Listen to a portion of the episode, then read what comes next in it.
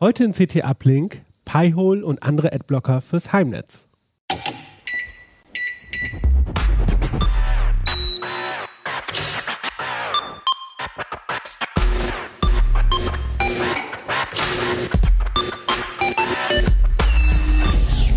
CT Uplink.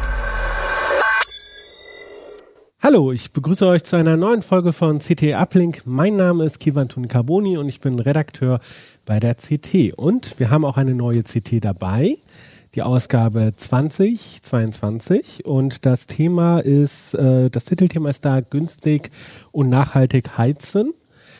Ähm, und ähm, ein weiteres Thema, über das wir heute sprechen, ist Pi-hole und Co., ähm, wie man da gegen Werbung und Tracking vorgehen kann. Und ich glaube, ich spreche für alle, wenn ich sage, Werbung ist penetrant und Tracking ist übergriffig. Und ähm, es gibt halt dafür als Gegenmittel Adblocker-Erweiterungen äh, für den Browser oder man kann im Firefox, Chrome und so weiter einen privaten Modus verwenden. Ähm, aber man kann das Ganze auch auf ein anderes Level heben und zwar fürs ganze Netzwerk. Und ähm, das äh, wollen wir uns angucken. Der bekannteste Projekt in die Richtung ist ähm, Pi-hole.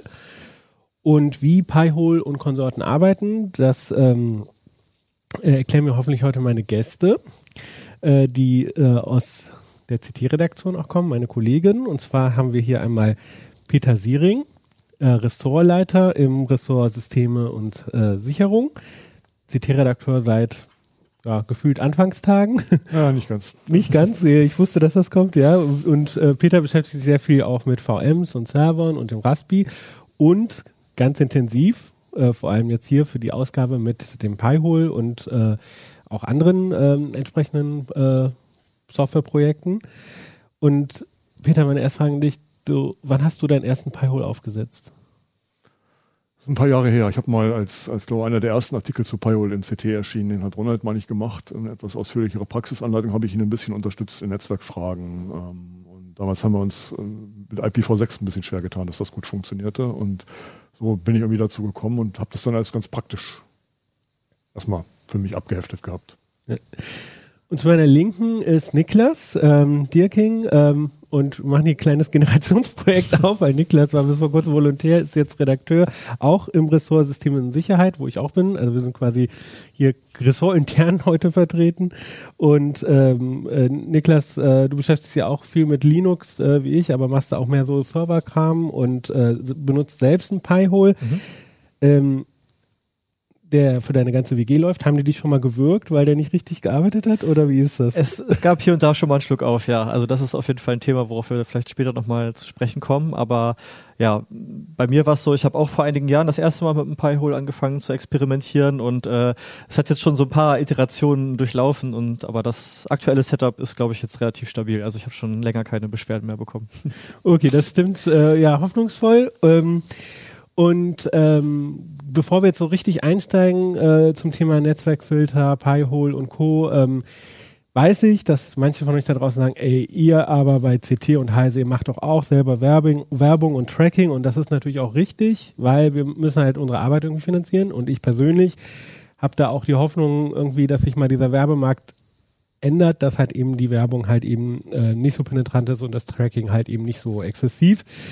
Und ähm, wir leben aber halt in dieser Welt und vielleicht hilft ja auch der Pi-Hole und dessen Verbreitung mal irgendwie diesen Werbemarkt ein bisschen aufzumischen und anders zu machen und nachhaltiger zu machen. Äh, genau. Aber das soll heute nicht das Thema sein, sondern wie wir den Pi-Hole und andere Sachen äh, praktisch einsetzen. Guck nochmal hier auf meine Fragen. Hier geht's weiter. Peter, erste Frage an dich. Wie arbeitet denn der Pi-Hole? Das ist oft ein Missverständnis. Ne? Die Menschen, meisten Leute denken, wenn sie das erste Mal davon hören, der filtert aktiv ähm, den Internetverkehr. Und das tut er nicht.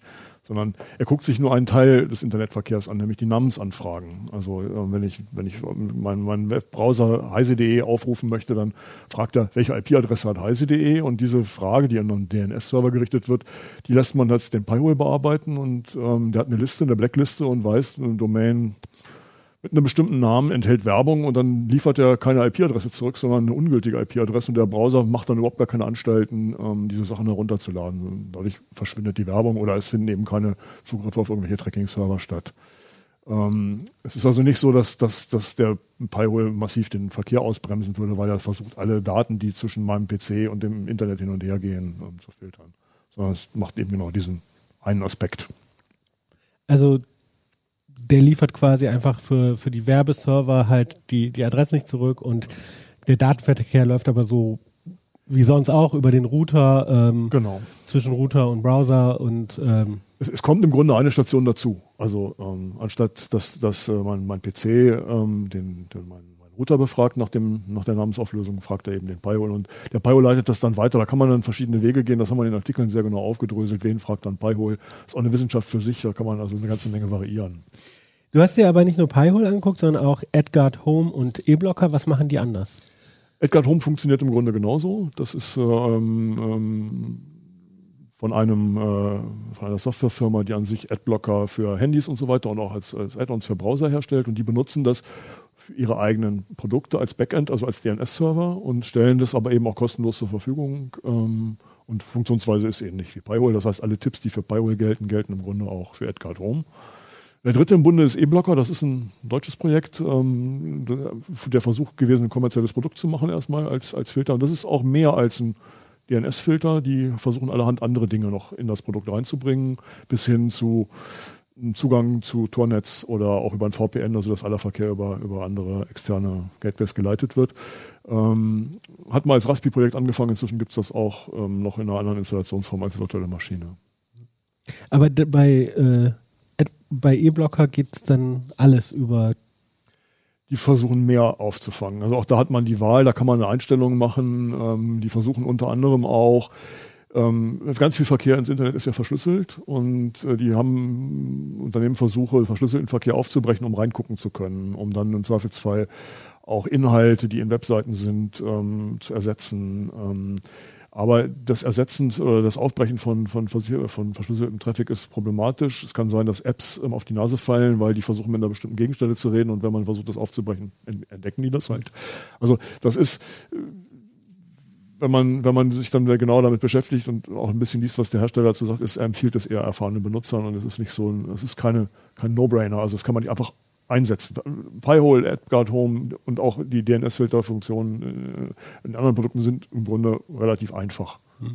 Also was mich äh, äh, stutzig gemacht hat, ich, ich muss das eigentlich aus dem Artikel hier vorlesen. Du schreibst zu, zu, äh, zu diesem automatischen Modus von, von E-Blocker, äh, wie, wie der halt arbeitet, äh, dass sich halt E-Blocker zwischen Router äh, und Clients schummelt. Über eine Technik namens ARP-Spoofing überflutet er, also E-Blocker, das Netz mit Paketen, die die Adressauflösung beeinflussen und leitet so allen Netzwerkverkehr auf sich um, der über das lokale Netz hinausgeht. Änderungen an der Netzwerkkonferenz sind so nicht notwendig. Jetzt dachte ich, was? ARP-Spoofing, um jetzt irgendwie den, den Adblocker irgendwie zu konfigurieren? Äh, Ist das nicht so ein bisschen mit Kanonen auf Spatzen schießen? Na, ich sagte ja, die versuchen mehr. Der E-Blocker versucht eben nicht nur die DNS-Zugriffe umzulenken. Und man muss einfach sagen, diese, diese Idee ist erstmal gut, weil ich stelle das Gerät ins Netz, ich nehme es in Betrieb und es sorgt dafür, dass der Verkehr über dieses Gerät fließt. Ich muss nichts umkonfigurieren. Wenn ich Pi-hole einsetzen will, wenn ich AdGuard Home einsetzen will, muss ich meinen Router umkonfigurieren ich oder ich muss meinen Clients sagen, nimm diesen DNS-Server versuchsweise. Also ich muss aktiv werden beim E-Blocker. Ich stelle das Ding hin, konfiguriere es und dann bin ich fertig. Ähm, es hat viele Nachteile. Ähm, es funktioniert nur für IPv4. Ähm, es ähm, funktioniert mit einigen Fritzboxen gar nicht. Also der Hersteller warnt davor. Ältere 7390er zum Beispiel ist ein verbreitetes Modell. Wenn man WLAN anhat und in der Fritzbox und den E-Blocker einsetzt, dann ist irgendwann das Netzwerk ganz lahm. Und äh, das ist ja an sich auch nicht verwunderlich, weil es, weil ja ein, ein, ein Basisprotokoll zur Adressauflösung, also wenn, wenn ich im Netzwerk, wenn ein Rechner wissen will, äh, einen anderen Rechner erreichen will, dann macht er, versucht er die MAC-Adresse, also die Hardware-Adresse ähm, in eine IP-Adresse zu übersetzen, also die IP-Adresse in eine MAC-Adresse zu übersetzen, damit er überhaupt den Kontakt nachher herstellen kann. Und ähm, an dieser zentralen Stelle setzt dieser, dieses Verfahren halt an. Jetzt ähm, nochmal zurück zu Pi-hole ähm, und auch vielleicht Edgard Home. Äh, was was brauche ich denn, äh, um, um so zu sowas zu betreiben, als Hardware jetzt? Ne? Also Raspis sind ja aktuell schwer zu bekommen. Äh, alte Raspis gehen, also Raspi 2 reicht aus für Pi-hole. Ähm, es gibt auch Leute, die es auf dem Raspi Zero laufen lassen, den sie noch in der Schublade haben. Es kommt ein bisschen auch an, wie groß ist das Netz, wie viele Leute sind da drin, wie viele Anfragen gehen da raus. Ähm, man kann, äh, wenn man mit, mit Docker-Container im Heimnetz hat, auf einem Server, kann man die verwenden, um die beiden äh, Programme zu starten. Wenn man einen NAS hat, kann man auf dem NAS mit Docker arbeiten. Man kann eine kleine virtuelle Maschine einrichten, das machen viele Leute mit, mit wenigen 100 Megabyte Hauptspeicher. Auch das genügt für diese dieser, diese spezielle Anwendung. Und man kann es natürlich auf einem Linux-Server einfach als Dienst installieren. Also es ist ja, diese werden traditionell, also der Pyro wird traditionell über so eine Methode installiert, die sehr fragwürdig ist. Man ruft nämlich, äh, man lädt ein Skript herunter und führt das aus auf seinem Rechner. Ähm, und ähm, das geht auch auf einem bestehenden Linux-System. Niklas, du, du hast mhm. ja äh, in Pi-Hole oder du hast mir sogar vorgesagt, zwei äh, am Start. Wie ist denn dein Setup? Wie, wie hast du denn äh, Pi-Hole installiert? Genau, ich habe äh, zwei verschiedene äh, Pi-Hole-Instanzen ähm, am Laufen. Ich habe ähm, einen Pi-Hole auf einem Raspi 3, was einfach am Switch ähm, hängt. Und das ist sozusagen mein Haupt-Pi-Hole, äh, ähm, weil da habe ich es halt eben ähm, sozusagen bare metal auch über dieses Skript äh, installiert. Und das ist halt ein so ein Raspi bei uns im Netzwerk, ähm, genau, der halt solche wichtigen Aufgaben verrichtet, der deswegen halt immer durchläuft. Ne? Und ich habe halt noch eine zweite Instanz ähm, bei mir auf einem ähm, Android-Server. Das ist so eine Art Selbstbaunass, würde ich jetzt mal nennen. Und da läuft es auch halt in einem ähm, Docker-Container. Und ähm, genau, das ist halt, also ich habe halt zwei Stück, um sozusagen immer eins als Fallback mal zu haben. Ne? Also gerade mit dem ähm, Android bin ich irgendwie dann schon hier und da mal viel am Experimentieren, der startet mal neu und so und dann wäre es halt doof, wenn sozusagen dann ähm, genau die Namensauflösung nicht mehr hinhaut und im ganzen Netzwerk halt niemand mehr vernünftig browsen kann. Deswegen, genau, habe ich vorsichtshalber gleich zwei. Okay, aber der zweite ist dann so zum Experimentieren oder? Ähm, nee, das ist einfach nur, um sozusagen ein ähm, Backup zu haben. Ich mache es aber auch nicht so, dass ich zentral im Router ähm, sozusagen das Pi-Hole als DNS eintrage, sondern auf den einzelnen Clients. Das, ähm, genau, kommen wir vielleicht nochmal ein bisschen später zu, wie man das macht oder ähm, was der Vorteil ist, zum Router zu machen. Aber ähm, das ist einfach bei unser Router die Funktion nicht mitbringt. Also bei der Fritzbox scheint es ja recht einfach zu gehen. Aber ähm, genau, bei unserem, ähm, bei unserer, bei unserer Kabelbox, die hat diese Funktion gar nicht, das über, D, äh, über DHCP zu verteilen an die Clients. Deswegen, ähm, genau, kann man dann einfach das äh, auf den Clients sozusagen die Reihenfolge eintragen und dann äh, hat man immer einen noch als Reserve. Ich fand, ähm, dass Niklas was sehr Wichtiges gesagt hat, das ich vielleicht gerne nochmal unterstreichen würde, nämlich, wenn man so ein Ding ins Netzwerk stellt, ein Pi-Hole oder ein Edgard und äh, die Clients umkonfiguriert hat, dass sie die als DNS-Server verwenden, dann funktionieren die Clients auch nicht mehr, wenn der, mhm. wenn Pi-Hole nicht läuft. Ne? Das, mancher so, dass man hinterher wirklich reparieren muss. Er hat das ausprobiert und dann ist das ganze Netz kaputt, so vom Gefühl her. Ne? Wenn DNS nicht geht, dann fühlt sich das Internet kaputt an. Ja. ja. Jetzt sind wir ja schon tief eingestiegen. Also ich meine, du hattest ja erwähnt, Peter, ne, ähm, Pi-Hole äh, oder diese Netzwerkfilter arbeiten halt äh, in der Regel so, dass sie sich halt als DNS-Server äh, einklinken. Das heißt, auf den Clients, die müssen irgendwie wissen, dass sie halt eben nicht den von meinem Internetprovider verwenden oder welchen DNS-Server ich sonst verwende, sondern mhm. dass sie halt den Pi-Hole als DNS-Server verwenden. Ne? Das können wir so vielleicht erstmal festhalten, aber wenn wir jetzt mal dahin gehen, was muss ich denn machen, ähm, um jetzt so ein Pi-Hole oder ein Edgard ähm, aufzusetzen? Ähm, ist das, also wir können auch gerne mit dem Pi-Hole anfangen und mhm. dann später nochmal gucken, wie, wie, wie, die anderen anders arbeiten. Ja, man braucht ein System, das dauerhaft läuft. Wenn man keins hat, ist ein Raspi eine Möglichkeit, mhm. so eins einzurichten. Ähm, und man ruft das Skript auf, das Installationsskript, beantwortet ein paar Fragen und dann ist das Ding am Laufen. Dann geht man an den Client, also wenn man es erstmal ausprobieren will, geht man an einen Client, mit dem man es probieren will und trägt da als DNS-Server dann eben dieses System ein, also die IP-Adresse dieses Systems und schaut sich das mal an. Und wenn man dann feststellt, ja, das ist, möchte ich haben, dann kann man das im Router eintragen oder wie auch immer dafür sorgen, dass alle Systeme im Netz vom Smartphone, Tablet, Fernseher, was es auch gibt, auch irgendwelche IoT-Geräte oder was auch immer, die über DHCP, also automatisiert Adressen beziehen würden, dann den PyHole verwenden. Und sie würden, ich sage es jetzt ein letztes Mal, nicht mehr funktionieren, wenn der PyHole nicht da ist. Ne? Also wenn, wenn, man den Raspi versehentlich abgeschaltet hat, die Katze den Stecker gezogen hat, was auch immer da so passiert im, im Real Life. Ja, äh, ich habe einen Raspi ähm, äh, für so Smart Home Geschichten so und mit äh, Zigbee und so und ähm, ja, äh, meine Frau zog dann den, den, das Ladekabel raus, weil äh, äh, sie dachte, das ist, äh, ja, ist halt so ein altes USB-Ladeding, ist schon nicht wichtig, ja. Ähm, jetzt ähm, habe ich, äh, wollte ich eigentlich was fragen, aber ich habe es jetzt gerade vergessen durch diese Anekdote. Äh, was, was man noch ergänzen könnte, ist, es ist ja so, dass man heute, wenn man ein Netzwerk betreibt, hat man normalerweise immer IPv4-Adressen, private IPv4-Adressen in diesem Netzwerk und man hat heute normalerweise auch IPv6-Adressen. Und äh, wir haben in der Anfangszeit mit, mit Pi-hole ähm, festgestellt, dass die Firewall-Konfiguration, wenn man sie sozusagen einfach so blauäugig macht, mit IPv6-Adressen arbeitet, die sich im Laufe der Zeit ändern können. Das heißt, Kollegen haben das installiert und nach ein paar Wochen haben sie neue IPv6-Adressen bekommen und dann hat Firewall mit diesen alten IPv6-Adressen geantwortet und die Anfragen sind ins Nirvana gelaufen. Das hat sich in Firewall eine ganze Weile ein bisschen gedreht. Das ist früher so gewesen, dass man für blockierte Seiten eine Firewall-interne Webseite aufgerufen hat. Heute ist es so, dass, dass, dass der Firewall ungültige IP-Adressen rausgibt, sodass der Browser gar nichts mehr aktiv aufrufen muss. Ähm, trotzdem ist IPv6 immer ein bisschen trickreich. Ähm, wir empfehlen bei Fritzboxen und auch bei anderen Routern, die das können, sogenannte ULA-Adressen zu aktivieren. Das sind IPv6-Adressen, die im lokalen Netz so ein bisschen wie die privaten IPv4-Adressen funktionieren, die aber stabil bleiben. Und dann kann man dem dem Pi-hole oder der, dem, dem, dem System mit Docker oder der VM, die man hat, so eine feste interne IP-Adresse geben, auch für IPv6, sodass auch die IP Namensauflösung per IPv6 ähm, gut funktioniert. Es ist denkbar, dass man in so Situationen kommt, wenn man nur auf IPv4 achtet, dass plötzlich noch per IPv6 aufgelöst wird. Das heißt, dass auch noch Werbung zum Beispiel plötzlich auftaucht und man sich gar nicht so recht erklären kann, woher kommt es. Und das liegt eben dann daran, dass man nur den einen, die eine Art von Adressfamilie bedacht hat ne, in der Konfiguration. Okay, ähm, jetzt ist mir meine Frage wieder eingefallen, ist für die Kollegen von dem, vom Make-Magazin, die haben ja immer so, ein, so Skalen, wie schwierig ist das und so, ne? Äh, wie viel Linux und Netzwerkkenntnisse brauche ich denn, um so ein Pi-Hole aufzusetzen? Äh. Das kommt ein bisschen auf den Router an, den man hat, und das kommt ein bisschen darauf an, ähm, welchen, wie groß der Anspruch sozusagen dann ist. Wir haben ähm, ja einen YouTube-Channel mit Jan Keno, mhm. CT3003, der hat das äh, in seinem Schnelldurchgang durchgemacht und äh, ein paar Folgen später äh, hat der Videoproducer ja, Johnny nochmal versucht, das Ganze ähm, nachzubauen und ähm, hat das hinbekommen. Also ähm, es ist nicht super schwierig, die Grenzfälle sind halt das, das was anstrengend ist. Mhm. Oder wenn man eben sagt, okay, ich will lieber auf den NAS gehen und dann ist bei einem NAS immer die Frage, wenn ich mit Containern rumhampel, welche Netzwerkkonfiguration nehme ich und so. Aber mhm. dafür haben wir ganz viele Tipps geliefert in den Artikeln.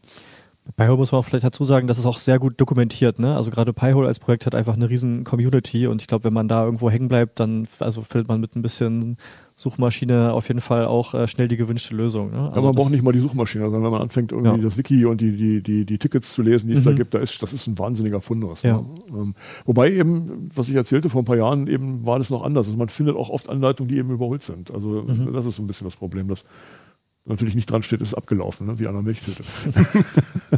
okay, aber das heißt, äh, genau, aber hier steht ja quasi so ein bisschen so der aktuelle Stand der Dinge. Der aktuelle Stand der Dinge und in, ein paar Jahren muss ich für meinen eigenen Artikel, also müssen wir für die eigenen Artikel sagen, ja, im Zweifelsfall muss man mal gucken, ob sich die Welt nicht weitergedreht hat. Ne? Das ist halt ja, so. Ja.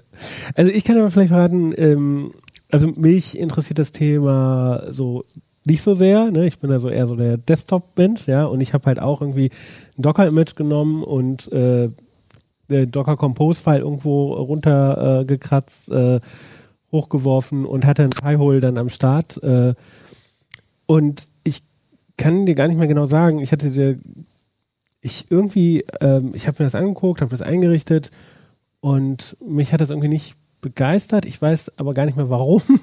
so und äh, ähm, und habe das dann nicht weiter verfolgt, weil ich jetzt äh, für meinen, also ich habe halt bei mir selber einen Adblocker irgendwie am Laufen. Ich habe mhm. keine Smart-Geräte groß, also ich habe keinen Smart-TV, der ständig irgendwelche Werbung runterzieht oder so, ne?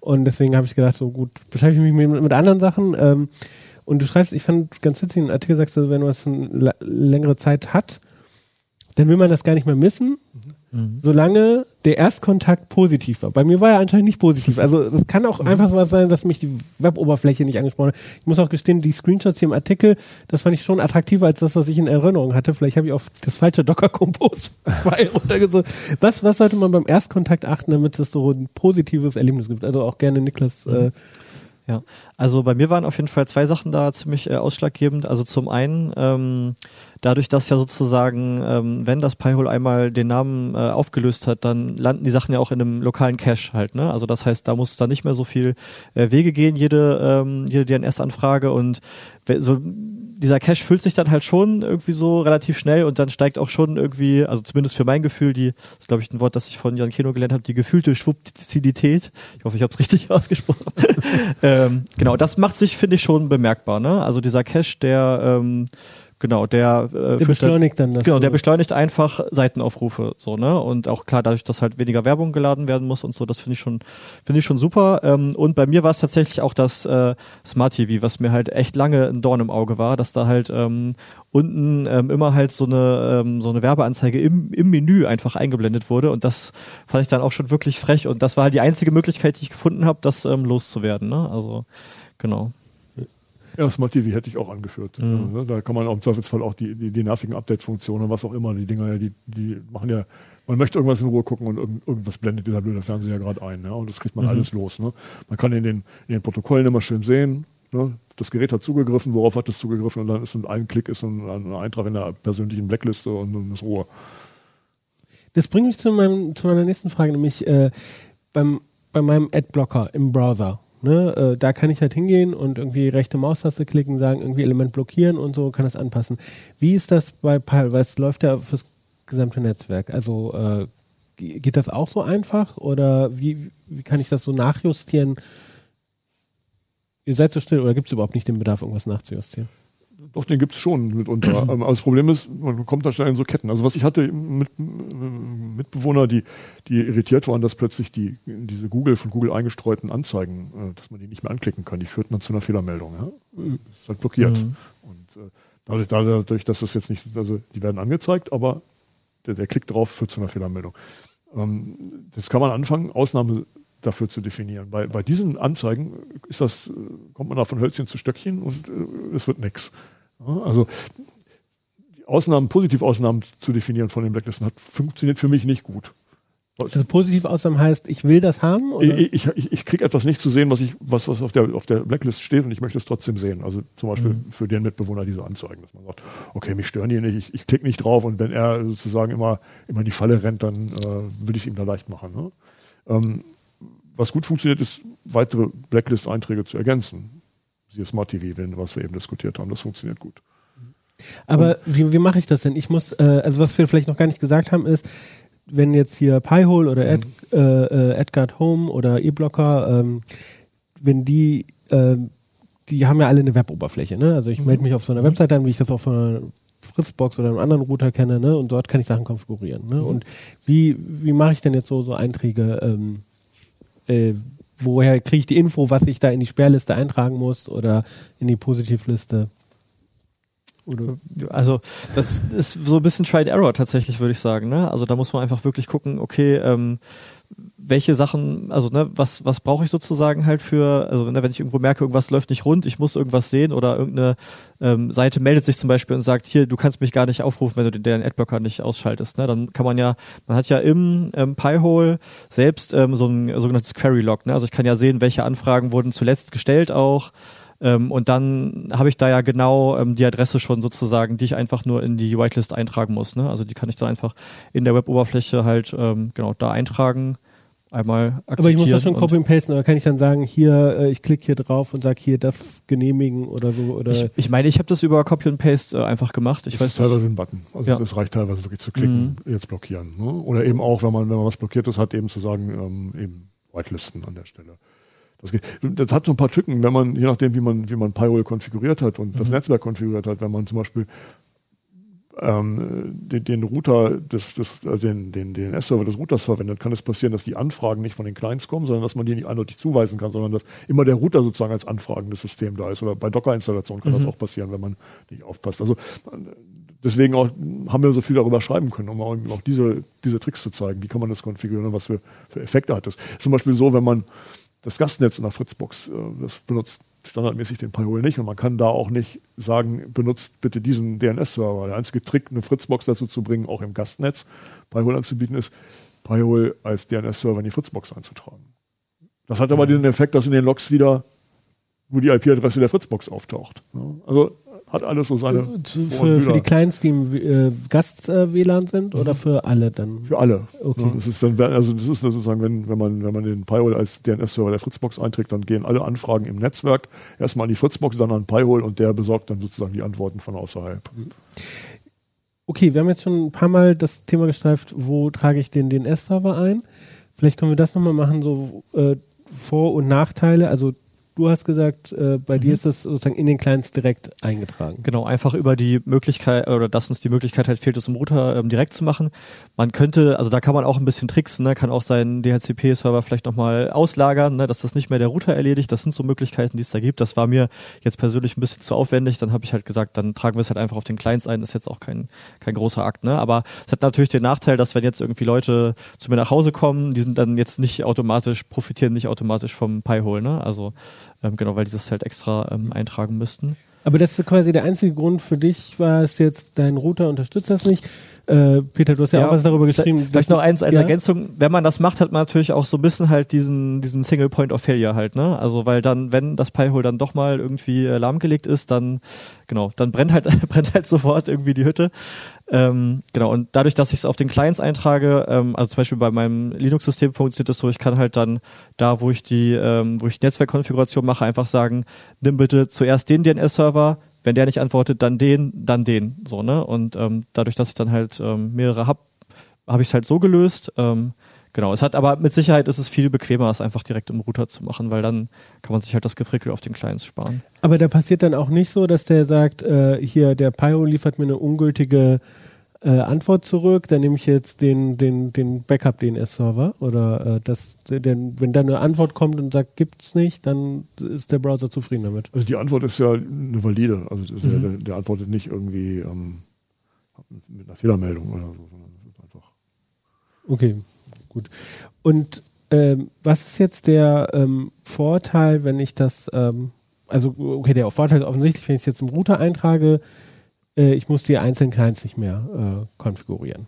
Ne? Es kann, wir haben jetzt gelernt, kann ein bisschen tricky sein. Äh, Ein Tricky sein dauert auch einen Moment. Also wenn man die Router-Konfiguration ändert, die Clients haben dann ja schon Adressen, die muss man dann neu starten, Netzwerkkabel ziehen, irgend sowas. Also da so eine Änderung Mhm. forcieren, sonst, sonst also von ganz alleine also passiert das erst nach Stunden Ja. oder, oder Tagen oder Wochen sogar. aber und welche Nachteile ähm, hat das außer diesem Single Point of Failure? Oder will ich eigentlich nach Möglichkeit immer äh, den Router nehmen, wenn es geht?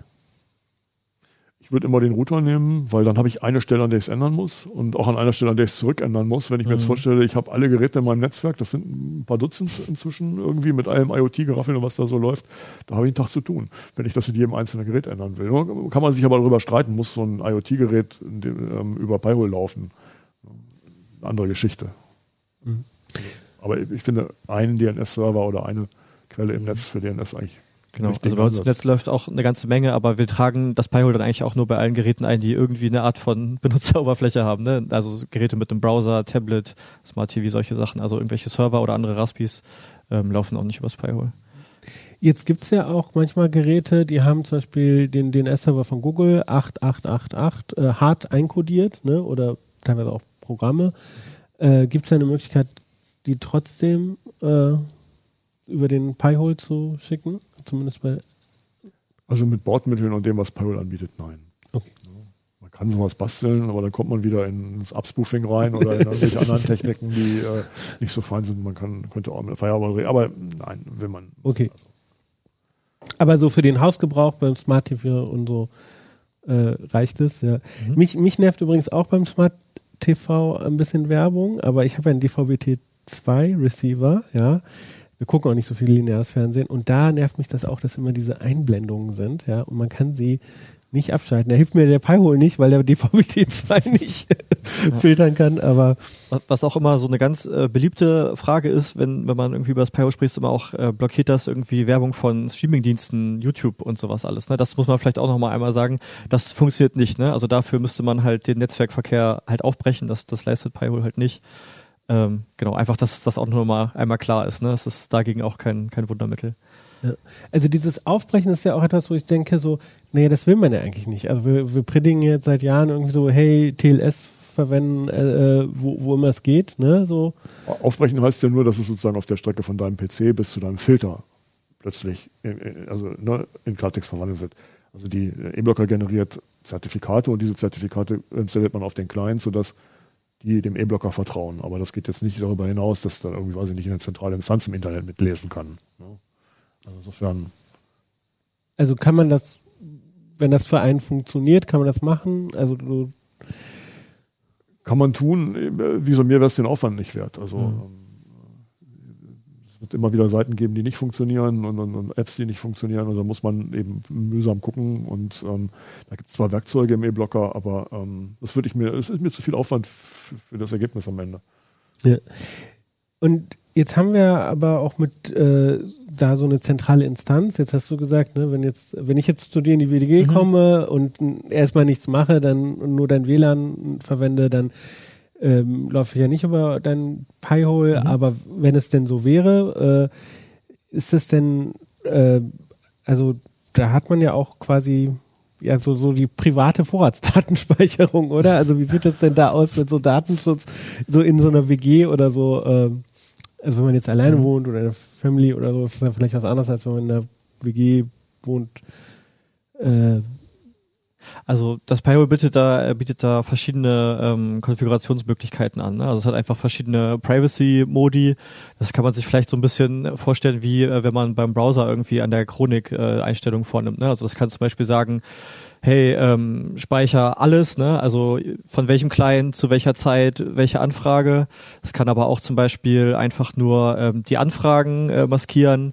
Es kann auch, es gibt auch einen komplett anonymen Modus, ne? Also dass einfach gar nichts in die in die Daten, äh, Datenbank äh, reingeschrieben wird. Und so haben wir es zum Beispiel halt äh, bei uns auch laufen, ne? Also weil das auch dann so eine Diskussion war, warte mal, aber in dieser Admin-Oberfläche, da steht ja alles, ne? Also das ist ja vielleicht äh, nicht so cool. Und ähm, genau deswegen haben wir uns bei uns halt diesen ähm, ja, anonymen Modus halt am Laufen. Natürlich, ne, wer irgendwie Zugriff auf den Router hat, kann ja auch dessen Logs auslesen, so, ne? Also prinzipiell geht das natürlich irgendwie immer. Ähm, das ist dann, glaube ich, einfach eine Verhandlungssache auch, ne? Ja. Aber das wäre schon etwas, wo man schon gucken könnte, zumindest, dass man sagt, äh, nachdem das Teil rund läuft, so das Debugging ein bisschen runterstellen und äh, nur das Notwendige loggen. Ja. Genau.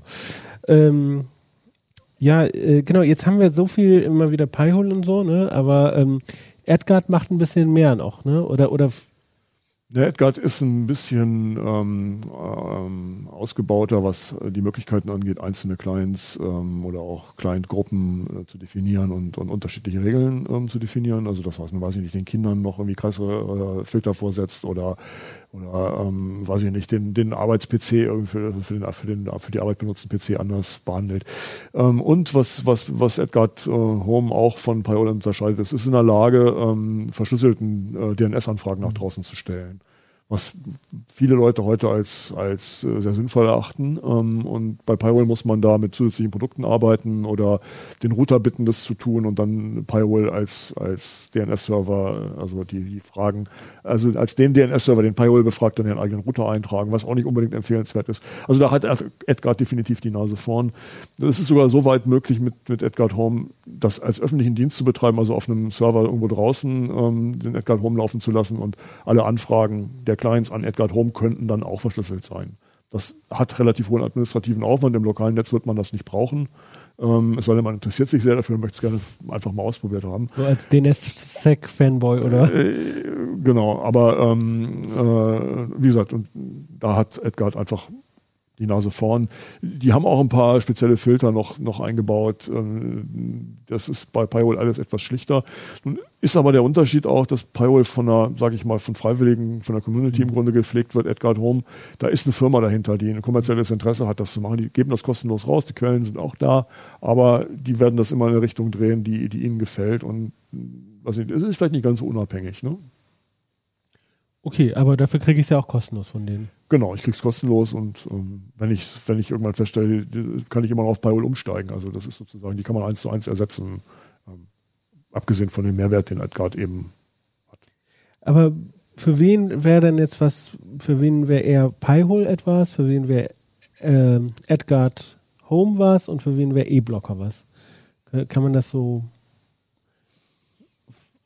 sagen oder muss man einfach gucken, was so der persönliche Geschmack ist? Naja, wie gesagt, ich denke, Argument ist, man möchte sicheres DNS nach draußen machen, also man möchte verschlüsseltes DNS nach draußen machen und möchte nicht lange basteln, dann ist Edgar at Home definitiv ähm, eine gute Lösung.